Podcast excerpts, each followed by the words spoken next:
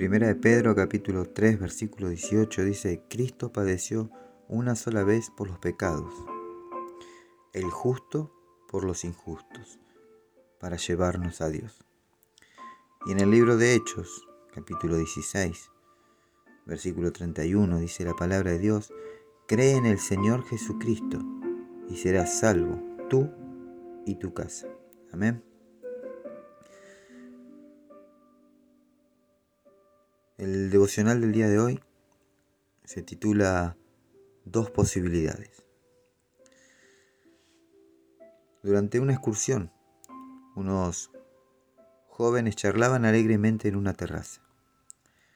Una mujer con apariencia un tanto bohemia pasó por allí y enseguida uno de los jóvenes la interpeló. ¿Puede predecirnos el futuro? le dijo. Aunque la pregunta le sorprendió, la mujer le respondió, por supuesto, vuelvo enseguida. Cuando volvió, los jóvenes la rodearon para escuchar lo que les iba a decir. Me pidieron que les predijera el futuro, ¿no? Puedo hacerlo, pero por medio de este libro, y sin engaños, dijo mostrándoles una Biblia. Primero les voy a decir quiénes son ustedes ante Dios. Entonces, la mujer abrió la Biblia y leyó en el libro de Romanos capítulo 3. No hay justo ni aún uno. No hay quien entienda, no hay quien busque a Dios. Todos se desviaron, a una se hicieron inútiles. No hay quien haga lo bueno no hay ni siquiera uno. La mujer continuó, diciendo, este es su futuro. Hay dos posibilidades. Juan capítulo 3 versículo 36. El que cree en el Hijo de Dios tiene vida eterna.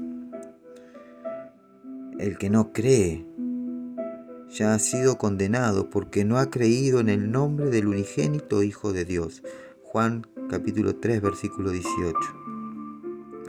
Cuando terminó de leer, hubo un profundo silencio entre los jóvenes. Luego la mujer se fue. Los jóvenes habían escuchado la palabra de Dios por primera vez y ahora debían tomar una decisión.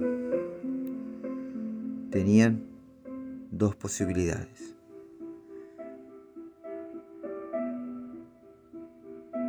El que cree en el Hijo tiene vida eterna. El que no cree ya ha sido condenado. Hoy te invito a creer en el Hijo de Dios.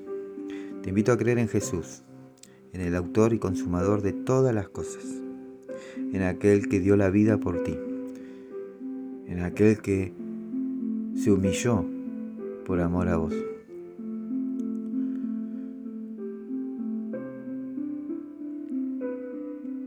Cree en el Señor Jesucristo y serás salvo tú y tu casa. Amén. Mis hermanos, hermanas, amigos y amigas, que Dios los bendiga, que Dios los guarde, que Dios haga resplandecer su rostro sobre cada uno de ustedes y que la luz de Cristo penetre en sus corazones. Amén.